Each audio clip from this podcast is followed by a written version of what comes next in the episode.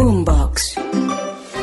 El gobierno va a empezar a tener este tipo de manifestaciones en otros campos. Porque es que un gobierno que promete, promete, promete, promete, promete, promete y no cumple, no cumple, no cumple, no cumple, pues la gente se mama, la gente se cansa. Es que es un gobierno totalmente desilvanado. Porque es que no hay quien presida, no hay presidente. El presidente está en otra vaina, por allá en China. Me temo que las elecciones del domingo van a ser un gran referendo, por lo menos en las grandes ciudades, en contra de Petro, sus políticas y su incumplimiento. Usted tiene un presidente que habla y habla y habla y habla y habla y echa mierda y promete y promete y promete y no cumple. ¿Por qué? Porque no gobierna. Aquí comienza el Zuletazo. Con el caos, por decirlo menos, de Bogotá, una ciudad que está viviendo un nuevo paro de taxistas y otra vez volvieron los bloqueos que empezaron la noche anterior y que han sido la constante de taxistas que están inconformes con el gobierno del presidente Gustavo Petro. Están reclamando el anuncio de una compensación para la gasolina. Lo anunciaron hace dos meses y hasta hoy se ha quedado en eso, en anuncios porque a los taxistas no les han pagado ese subsidio esa compensación que se les prometió. Y entonces salieron a las calles, faltando apenas cuatro días para las elecciones regionales, lo que hace Felipe que en las calles de Bogotá haya un ambiente enrarecido, caótico y difícil de controlar. Pues fíjese María Camila que es que el gobierno nacional, como lo dijo en una entrevista esta mañana aquí en Mañanas Blue, uno de los líderes o de los voceros de los taxistas, les ha mamado gallo. Allá los llevaron a Palacio a que los saludara el presidente. Él dice que le dieron un café y un chorizo que les iban a cumplir. Y el gobierno con el tema de la gasolina dijo que les iba a dar un subsidio y eso no funcionó, no ha podido funcionar, no tienen cómo hacerlo. Eh, tal.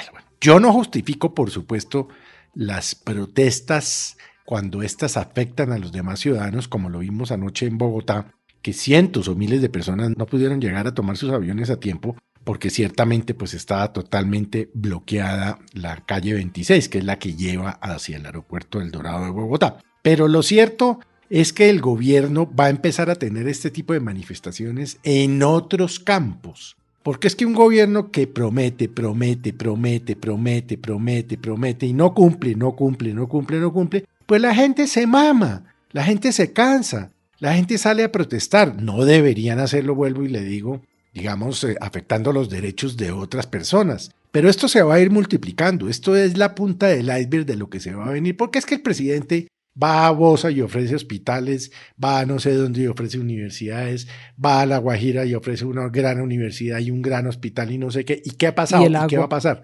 Nada, porque es un gobierno que promete pero no ejecuta. Y en el caso obviamente de los taxistas, pues los taxistas están mamados porque les mamaron literalmente gallo.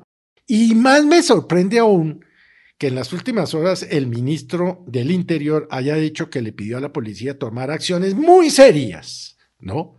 Que, es necesario plantear sanciones muy serias. momentico, y es que eso no era lo que ellos criticaban cuando el gobierno anterior utilizaba el ESMAD o la fuerza pública. ¿No era lo mismo?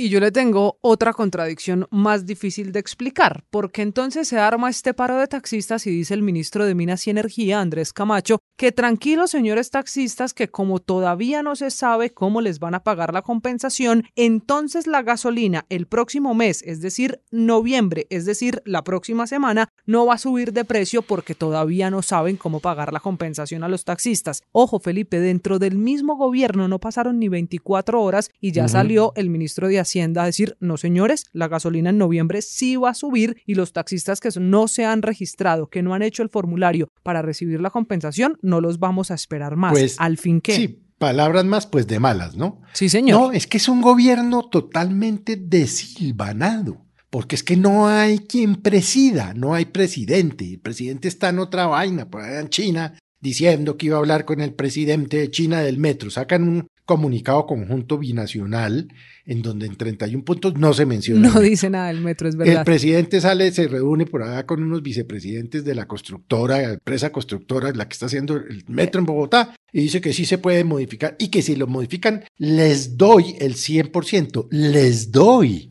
¿De cuándo acá el dinero de los colombianos del erario es del señor Petro? Esto no es una finca. Él no puede manejar esto como una finca. Y el metro está construido, está contratado y está y, en obra. Eh, está en construcción ya en un 25%. Y este señor Petro insiste, insiste, insiste, insiste en a ver cómo se tira el metro de Bogotá.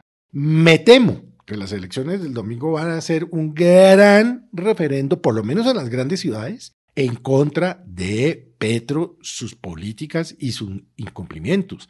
Porque esto es como de locos, todo es como de locos. Que no la vamos a subir la gasolina, que sí la vamos a subir. Que el metro, eh, que voy a hablar con el presidente chino en el metro, no hablo con el presidente chino en el metro. Que vamos a hacer un hospital en no sé dónde, no han empezado ni siquiera esto que la, o sea, a mí todo esto me parece un disparate, pero esto que estamos viendo, María Camila, es la punta del iceberg de lo que va a empezar a pasar en Colombia, porque usted tiene un presidente que habla y habla y habla y habla y habla y echa mierda y promete y promete y promete y no cumple. ¿Por qué? Porque no gobierna. Este es el Zuletazo. Boombox.